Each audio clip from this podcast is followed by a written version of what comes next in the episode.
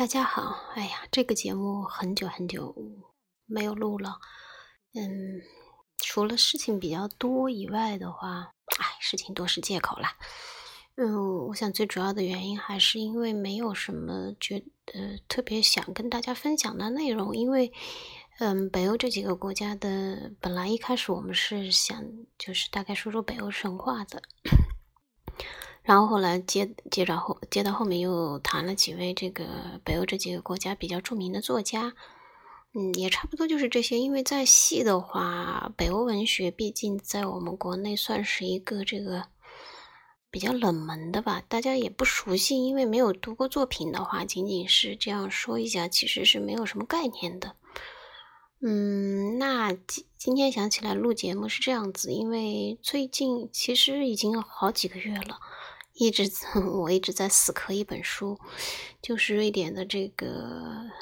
探险家斯文赫定，他写的一本书。他写了好多书啊，这一生。呃，但是我找了这一本是他的这个，算是一个比较集大成的书吧，就是我的探险旅行者生涯。嗯，这是一个五卷本的书。嗯，缘起是什么呢？是呃一个微信群的群主。然后 那群大家就是在讨论一些中亚的问题。呃，有一次怎么就说到斯文赫定呢？因为呃，我们这个群主说这个中文译本就是斯文赫定的中文译，其实他的作品也不少，中文译本也不少，但是好像里面有一些还是蛮存疑的地方。哎，那我想，那我，哎，我我想，我我好像真的没怎么读过斯芬赫定的书，无论是中文版还是瑞典文版，都没怎么，几乎没读过。嗯，中文版大概以前翻过那么几下。我想，哎，那我不如读读他的这个瑞典文的原版啊，说不定也能帮我们这群主找到一些什么答案，也未可知。我就去找了一下。啊，发现这个瑞典的图书馆事业还是不错的。嗯，斯芬赫定的这一本就是，呃，我的探险旅行者生涯呢，他在二零一三年的时候出了电子版，这样就非常方便，我就直接拿这个电子版来看就可以了。然后读的时候，我才哎呃有点意外，因为以前我以为这个斯芬赫定就是个探险家而已嘛，但我后来发现他还真是一个很好的这个。怎么说呢？就是一个旅行类的作家，他和斯坦因不一样。斯坦因的那个也有这种旅行笔记类的作品，但是真的好难读。我读过中文版，后来我也是听说他的那个中文版译的不好，呃，然后我又去找了他的这个呃斯坦因的英文版来读呢，哎呀，更加的难读。说句实话，我觉得中文版的译者已经真的是尽了很大的力了。斯坦因因为他是他原来是匈牙利人，他不是英国人。所以英语不是他的母语，所以他用的英语就特别的，就特别的复杂，就是这种嗯从句套从句的，然后哎呀，反正我觉得很难读，对于对读者相当的不友好。但斯文赫定不一样，他用瑞典语写作的话，本身瑞典语就是他的母语，那所以他就写的很顺手，而且他的写法也比较就是那种。很直接、很明了，但又不失风趣的那种写作呃手法，我觉得真的是非常好。如果想要沟通的话，要想好好的写一部作品的话，就应该这样。当然，这是我的个人观点，我不喜欢那种写的特别复杂，然后为了为了显示自己的文学修养或者是语言功底，把。把一个明明很简单的事情，要要用一句非常复杂的句子来来回来去的绕，我觉得，哎，并不好，对，至少对读者来说不友好。好，嗯，那么在说这个斯文赫定的这本书之前，这本书真是，哎呀，一个规模好巨大。我现在大概也是，呃，因为版权的问题，也只能摘译，摘译也只是到了。第二卷要结束的时候，呃，即将开始第三卷，所以我觉得我对这本书的这个整体也有多少有了一些感受吧，所以可以跟大家分享一下。那分享的形式呢，不会是去读了，嗯，这样读的没有什么意思，嗯，也会，我想大家的兴趣也不在这上面。除非是这个研究死文赫定的这种专门的学者，或者说是对这个中亚考古非常有兴趣的人，或者说对探险很有兴趣的人，那完全可以去读啊。呃，我是想就是以这种分享的形式来 把里面的一些片段摘录出来，然后呢，呃，里面可能会牵扯到一些这个相对的一些知识点，也不能说知识点吧，信息点。说知识点好像有点这个夸张了，一些信息点大家分享一下。如果嗯有互动的话，我们也可以就一些点来讨论讨论吧。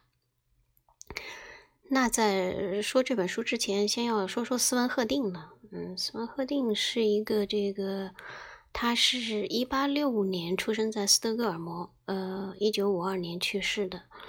呃，他是这个探险家，也是一个地理学家。他是那个德国的那个李希霍芬的学生。李希霍芬的话，大家应该比较熟悉。李希霍芬是对中国蛮了解的。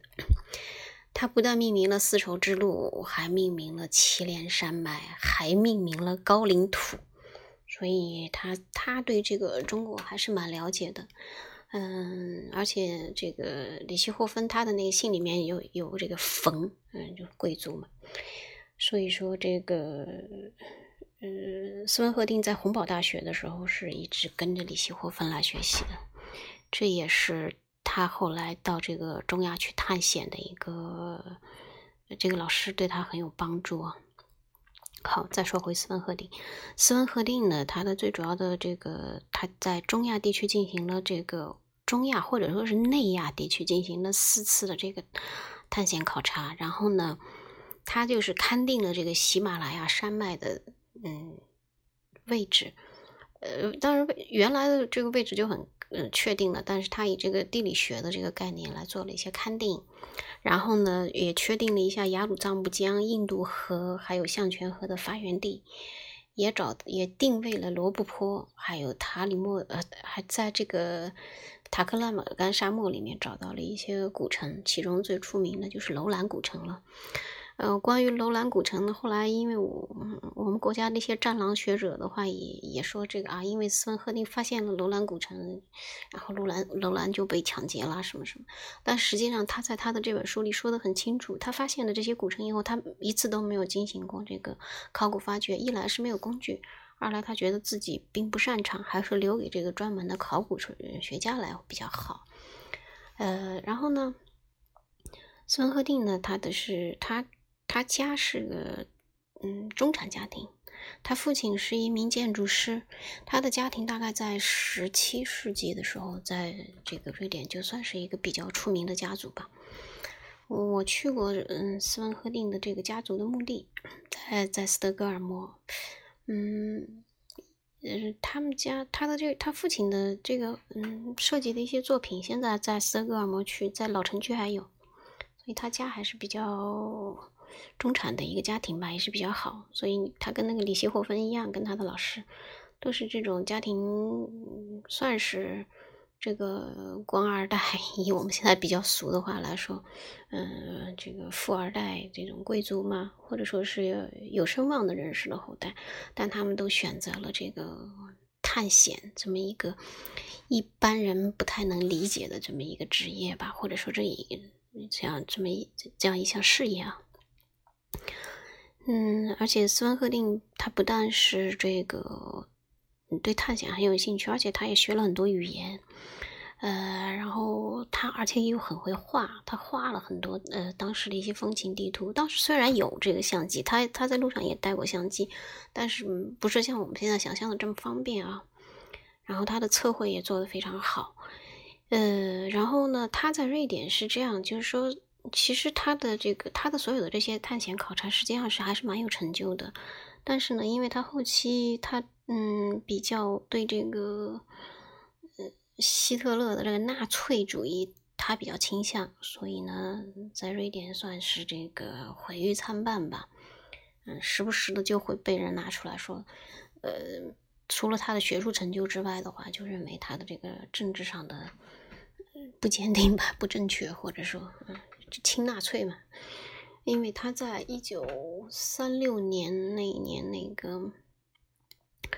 呃，是纳粹召开了那那届奥运会的时候，当时邀请了很多世界名人，他也去了，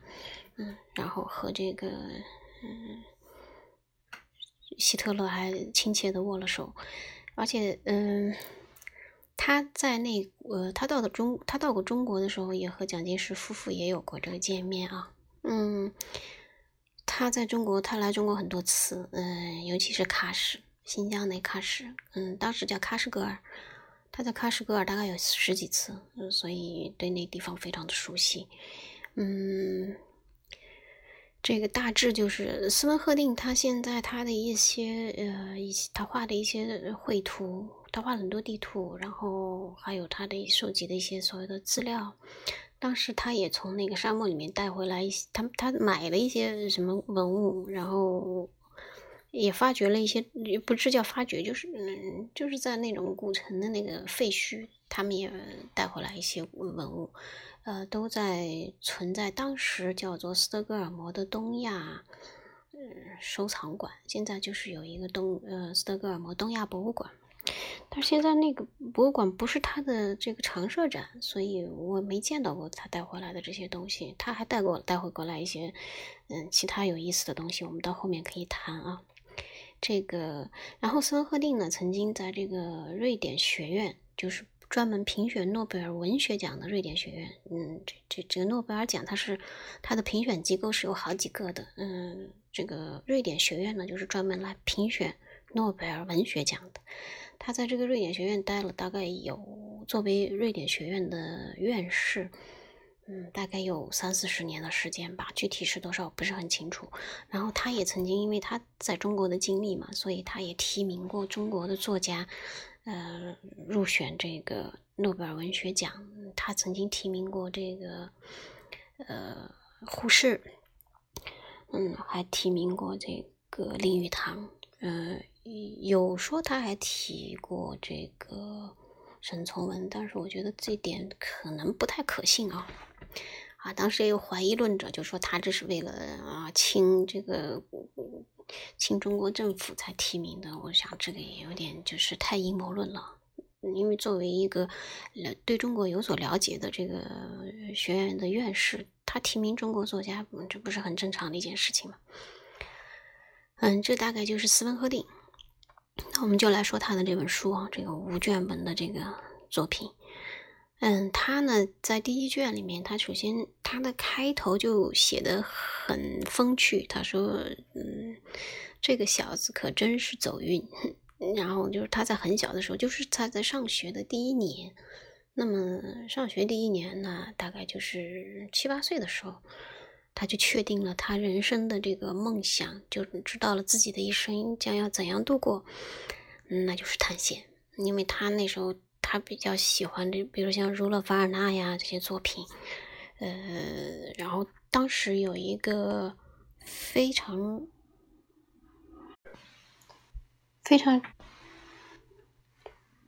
著名的一位探险家，是个芬兰人。他呢，但是他的主要成就呢，一直呃后来都是在瑞典取得的。他是地质学家。还有，就是北极探险家，他最大的成就就是一八七八年到一八七九年首次航行。嗯，他的这个航行是通过大西洋，沿着欧洲大陆北岸到太平洋的东北航线。大家可以脑补一下，就是北极圈，嗯，是这样走的。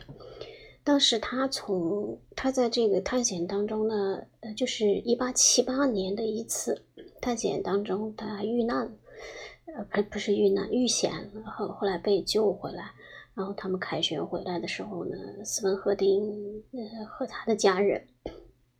就站在斯德哥尔摩那个港口迎接他们嘛。呃，当时他就呃自他看到那个场景啊，他就在想。哎呀，以后我要是那个